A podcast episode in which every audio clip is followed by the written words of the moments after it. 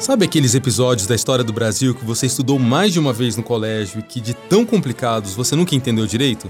Pois acredite, o Senado pode te ajudar a finalmente enxergar melhor o que aconteceu no passado do nosso país. Desde 2014, o Jornal do Senado e o portal Senado Notícias publicam todo mês uma coluna chamada Arquivo S. O Arquivo S apresenta os principais episódios da história do Brasil e mostra a visão dos senadores da época em questão. Essas reportagens sobre o passado agora pegam carona numa das tecnologias de comunicação do século XXI. Estamos entrando no maravilhoso mundo dos podcasts. De hoje em diante, o Senado vai lançar todo mês um episódio da série de podcasts Arquivo S.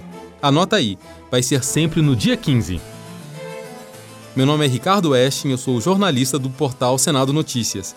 Eu também sou um dos responsáveis pela pesquisa, edição e apresentação do Arquivo S. Nesse podcast de estreia, eu vou te levar numa viagem ao passado. Você vai conhecer de perto o célebre e agora destruído Palácio do Museu Nacional, no Rio de Janeiro. Seja muito bem-vindo!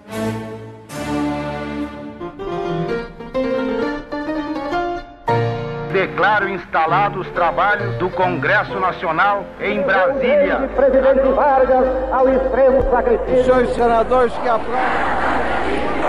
Aprovado. O senhor João Goulart deixou o governo da República. Sou apresentar a versão. O ato institucional número 5 de Lamento informar o Credo de Almeida Neves faleceu essa. Foi a constituinte mais livre do da Brasil. vontade do parlamento. Arquivo S, o Senado na história do Brasil.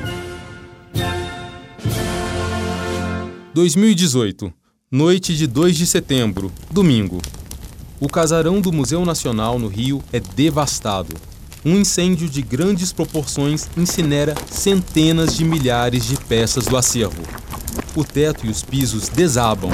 De pé só sobram as paredes. As fortes imagens do incêndio deixam o Brasil em choque e repercutem inclusive no Senado. deu no que deu. Ou seja, a destruição do Museu Nacional é a chamada crônica de uma tragédia anunciada. Museu Nacional, que era um símbolo, na verdade, da cultura do país. Lamentavelmente aconteceu esse incidente terrível para a tristeza de todos nós brasileiros. A nação exige, o mundo exige que se vá a fundo nas investigações, porque do contrário poderemos ter outros desastres da mesma ou até de proporção maior. Os prejuízos para a história do nosso povo, da nossa gente, são incalculáveis. As fortes imagens do incêndio deixam o Brasil em choque e repercutem inclusive no Senado, porque esse era o maior museu de história natural da América Latina. Entre os tantos tesouros que o Museu Nacional abrigava estava o crânio de Luzia. Para quem não sabe, Luzia é o fóssil humano mais antigo do Brasil. Também estava no museu o Bendegó. O Bendegó é um imenso meteorito que foi encontrado no sertão da Bahia quase três séculos atrás. Muito se comentou sobre a perda do mega acervo do Museu Nacional, mas quase nada foi dito a respeito do prédio em si. Antes de virar sede do museu, o palácio foi a residência oficial das figuras mais poderosas do Brasil.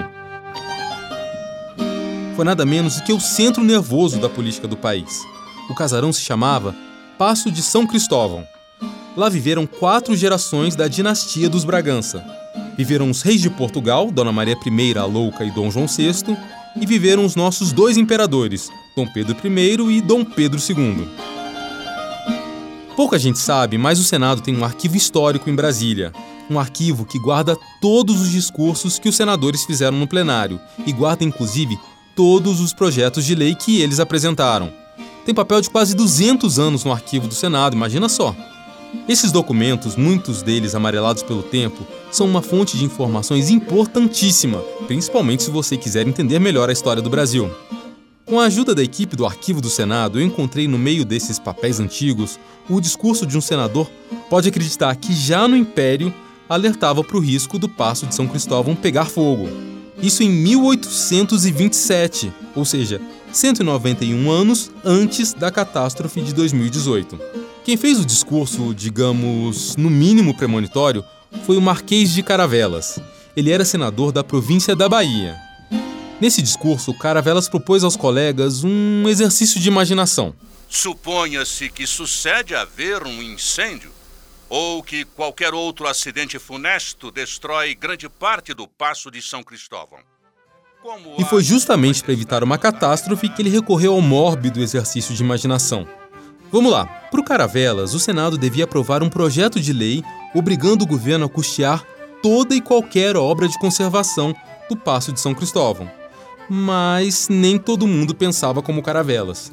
Uma outra corrente no Senado defendia que o dinheiro destinado à conservação do palácio tinha era que sair do bolso do próprio Dom Pedro I, do salário que ele recebia do orçamento imperial. Agora vamos deixar o próprio Marquês de Caravelas concluir o seu raciocínio. Suponha-se que sucede haver um incêndio ou que qualquer outro acidente funesto destrói grande parte do Passo de São Cristóvão. Como há de Sua Majestade mandar reparar o. Como há de Sua Majestade mandar reparar o palácio com os dinheiros da sua dotação? Se o fizesse, ficaria decerto sem ter com o que ocorrer as outras despesas da sua casa. O Visconde de Cairu, que também era senador da Bahia, discursou apoiando o colega. Os reparos dos palácios se devem fazer à custa da nação. Fundo-me na Constituição, que deu ao chefe do império palácios e não pardieiros. Ora, palácios se reduzem a pardieiros se não lhe fizerem continuamente os reparos necessários muito especialmente neste país, onde as unidades tanto estragam os edifícios. Ouviu o que ele disse? Eu disse pardieiros! Pardieiros! É, dá para ver que o Cairu pegou pesado, não é mesmo? De acordo com os papéis históricos do arquivo do Senado, esse mesmo senador argumentou que Dom Pedro I era apenas um inquilino de um imóvel, de um imóvel que pertencia à nação e não a ele. Isso procede, Cairu? Quando uma casa de aluguel carece de conserto, quem faz é o dono e não o inquilino. De qualquer forma, não convém carrear o nosso imperador com o ônus de ser inspetor de obras e fiscal das contas de reparos de seus palácios. A atenção imperial se deve absorver nos negócios do império. Ah, não custa lembrar que na época do Império, o Rio de Janeiro era a capital do Brasil tanto o Paço de São Cristóvão quanto o Senado ficavam na Cidade Maravilhosa. E só para constar, nessa época o Rio ainda não tinha esse apelido, tá? Pelos discursos dos nobres senadores que você acaba de ouvir, veja bem, fica claro que a corrente vencedora era de que os gastos com o palácio deviam correr por conta dos cofres públicos e não por conta do salário do nosso soberano. Para apoiar essa corrente, o senador Antônio Gonçalves Gomide, da província de Minas Gerais, chegou a falar em glamour, Tá bom, ele não disse glamour, isso é por minha conta, mas a mensagem que ele quis passar foi a de glamour mesmo. O lustre e a magnificência do imperante são objetos essenciais nas monarquias e não se pode prescindir deles, tanto para o respeito dos nacionais como para a veneração das nações estrangeiras. Que ideia farão essas nações do nosso império se acaso formos mesquinhos e não dermos esplendor ao nosso monarca? No fim das discussões, o Senado tomou uma decisão. Decidiu que o governo teria que destinar para as obras do palácio a importância de 106 contos de réis, uma pequena fortuna para a época. Assim sendo, Dom Pedro I não precisou gastar nenhum centavo, ou melhor, nenhuma pataca para manter a sua casa de pé. E cá entre nós, caro ouvinte, a preocupação dos senadores com a integridade do palácio não era exagero. Antes da República transformá-lo no Museu Nacional, o Paço de São Cristóvão foi o coração político de dois impérios. Tanto de Portugal, nos 15 anos em que Dona Maria I e Dom João VI passaram no Rio, quanto do Brasil, nos 70 anos dos reinados de Dom Pedro I e Dom Pedro II. Para resumir, São Cristóvão era o centro de tudo.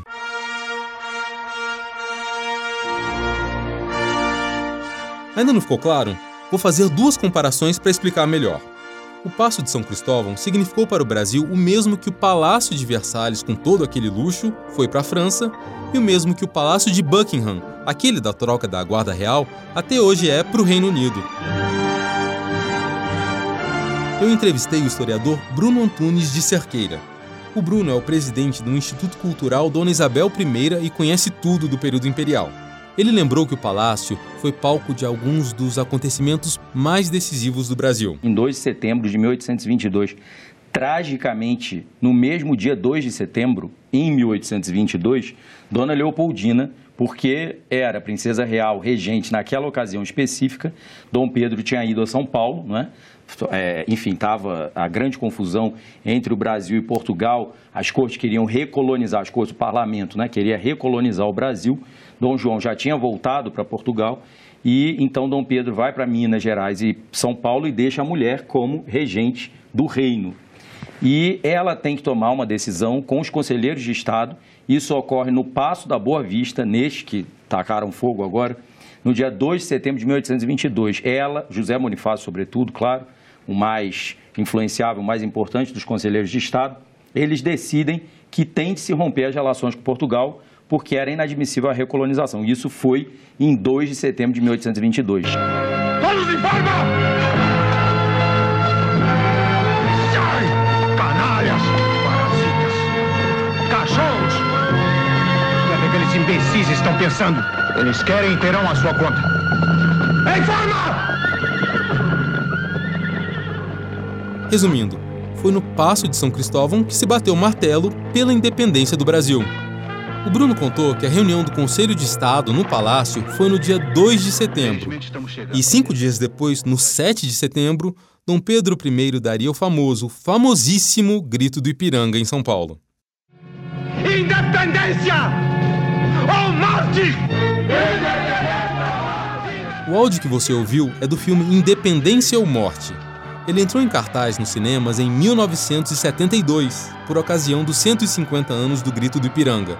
O protagonista você conhece bem.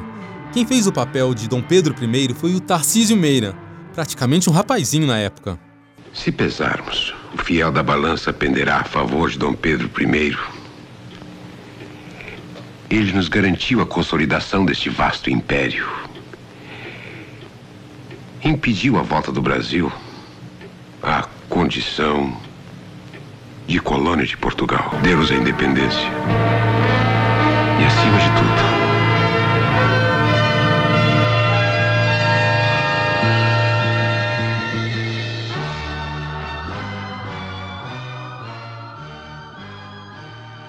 Mas a lista de acontecimentos importantes vai longe. A residência imperial viu o nascimento de Dom Pedro II, a morte de Dona Leopoldina, que foi o primeiro luto nacional, e não para por aí. Viu a abdicação de Dom Pedro I, o golpe que antecipou a maioridade de Dom Pedro II para 14 anos e acabou com o período regencial, e o Passo de São Cristóvão ainda viu o nascimento da princesa Isabel. Eu também posso citar episódios menos conhecidos da história do Brasil. Alguns chegam a ser, digamos, pitorescos. Em 1832, por exemplo, houve uma conspiração. Uma conspiração para colocar Dom Pedro I de volta no comando do Brasil. Você deve lembrar que nessa época ele já tinha ido embora para Portugal, que quem governava o Brasil era a regência. Pois bem, o que os conspiradores planejavam era raptar Dom Pedro II, que era uma criança e vivia no Passo de São Cristóvão. O governo, para sorte do menino, conseguiu desbaratar a quadrilha antes do sequestro. E, claro, prendeu os traidores da pátria. Traidores não é força de expressão. Os conspiradores eram funcionários do próprio Palácio Imperial. Mas que ousadia! Vou contar outro episódio pitoresco. Em 1882, um ladrão aproveitou que Dom Pedro e Dona Teresa Cristina estavam fora. Na surdina, ele invadiu os aposentos imperiais do Paço de São Cristóvão e roubou as joias da imperatriz. Entre os itens surrupiados estava um colar de brilhantes valiosíssimo, isso mesmo, roubaram a nossa imperatriz. Ah, mas o ladrão se deu mal. Os investigadores precisaram de apenas três dias para achar o bandido, que era um ex-serviçal do palácio. Olha aí outro traidor. O gatuno, lógico, foi obrigado a devolver as joias da imperatriz. Quer ouvir só mais um episódio curioso? Alguns meses mais tarde, naquele mesmo ano de 1882, outro acontecimento extraordinário mexeu com a imaginação dos cariocas. O desembarque no Rio de Janeiro de sete índios botocudos, provenientes da longínqua província do Espírito Santo.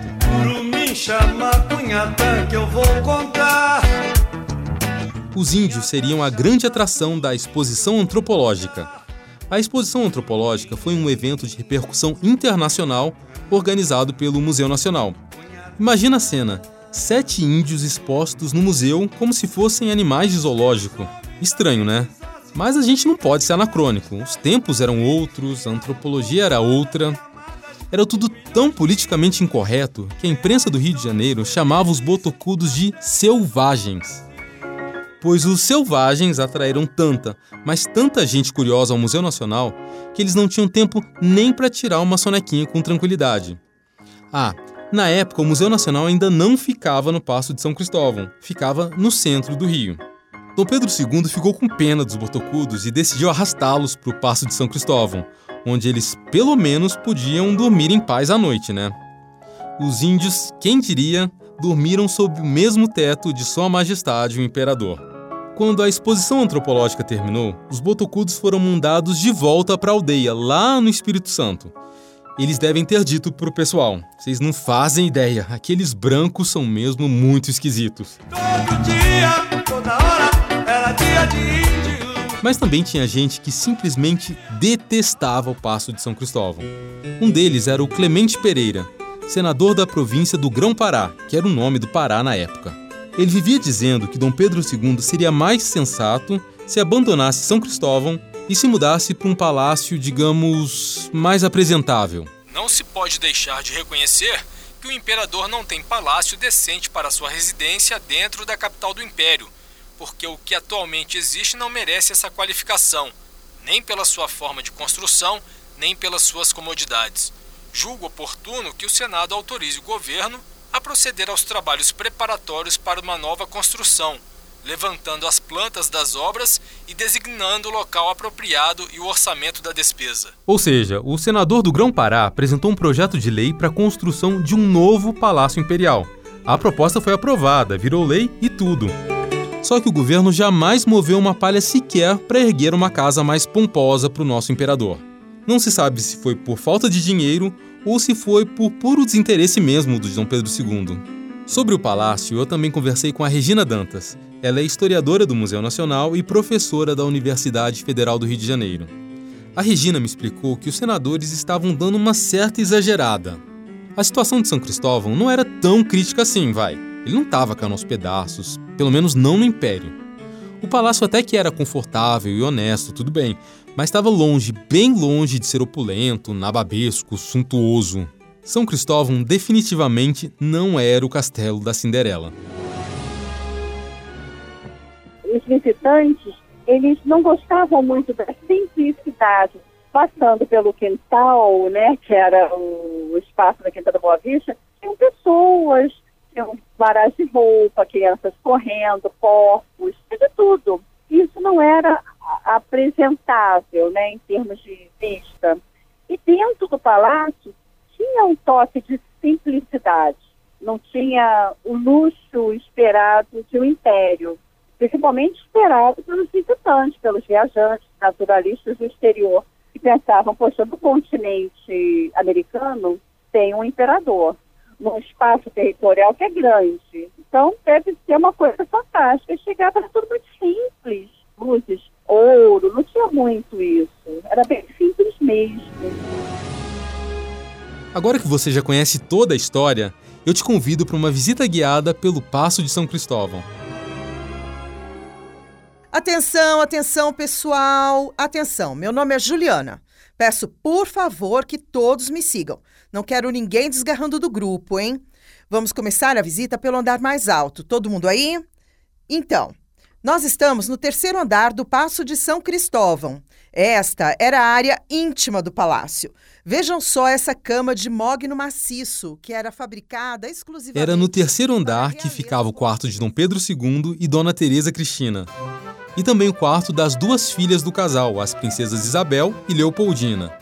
Ainda no terceiro andar ficava a biblioteca particular de Sua Majestade o Imperador. Grupo, agora vamos descer um lance de escadas? Não toquem nada, por favor, hein? O segundo andar, sem dúvida nenhuma, era o pavimento mais decorado do palácio. É aqui que o nosso imperador recebia os visitantes e exercitava o seu lado político. Isso mesmo, Juliana. Era no segundo andar que ficavam a sala de jantar, o salão de baile e o mais importante dos cômodos, a sala do trono. Ei, ei, ei!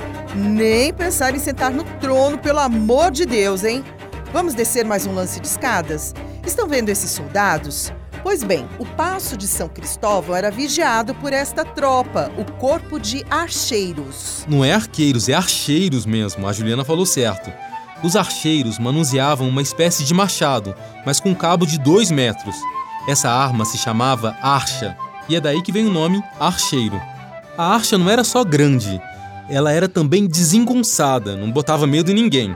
Cá entre nós, a função dos archeiros era mais fazer decoração do que realmente garantir a segurança do nosso imperador. Sabe a guarda suíça do Vaticano ou os vigias reais do Palácio de Buckingham? Então, os archeiros tinham um papel parecido aqui. Então, fiquem à vontade para tirar foto.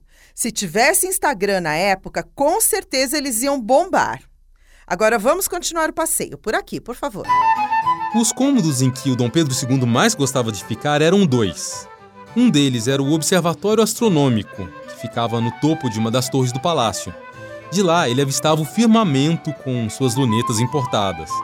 O outro cômodo favorito do Dom Pedro II era o Gabinete de Curiosidades, uma espécie de museu particular.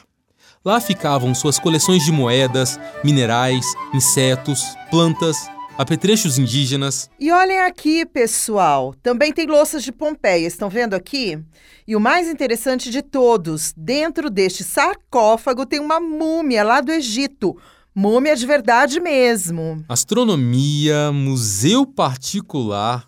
É, o imperador do Brasil era o que hoje em dia os jovens chamam de nerd ou geek. Bem, nosso passeio termina por aqui.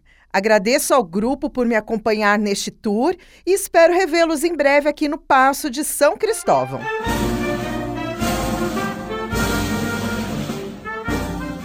Vamos agora avançar no tempo. 1889, 15 de novembro. A data é histórica.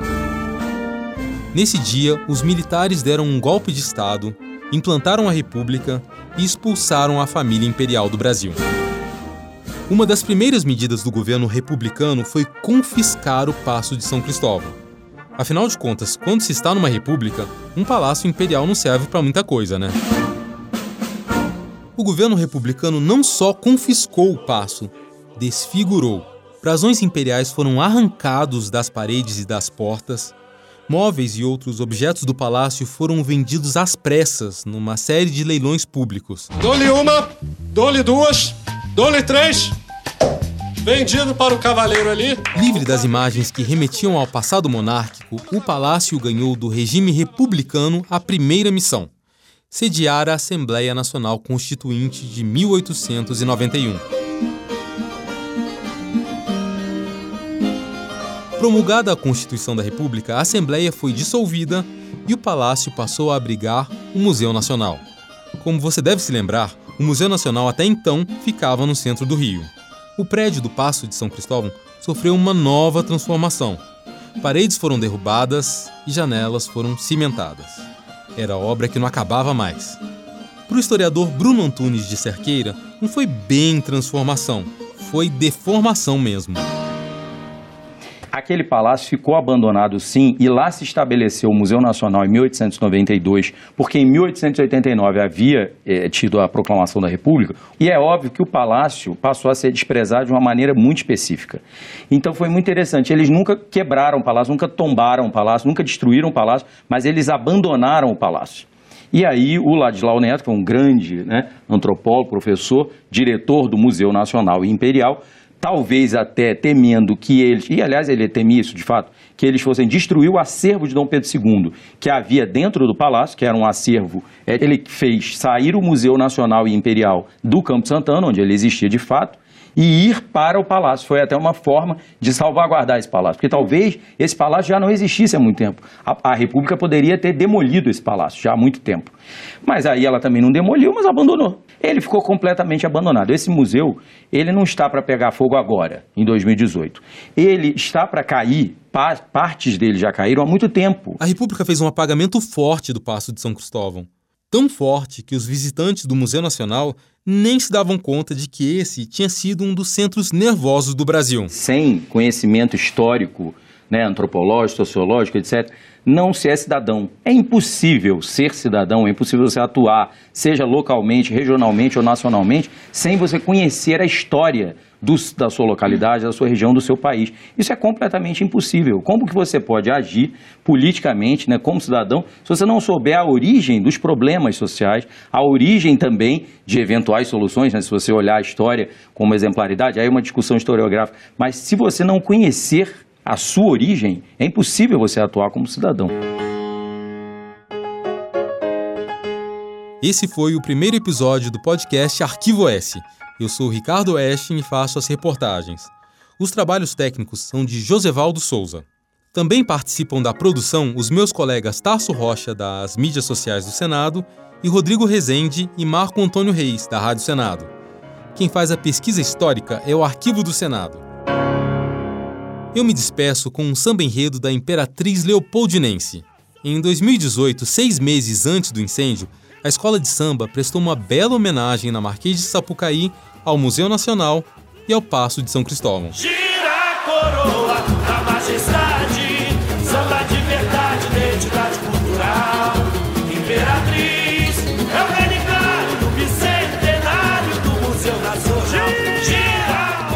espero vocês no próximo Arquivo S. Samba de verdade, identidade cultural. Imperatriz é o relicário do bicentenário do Museu Nacional. Onde a musa, onde a musa inspira a poesia, a cultura irradia, o cantar é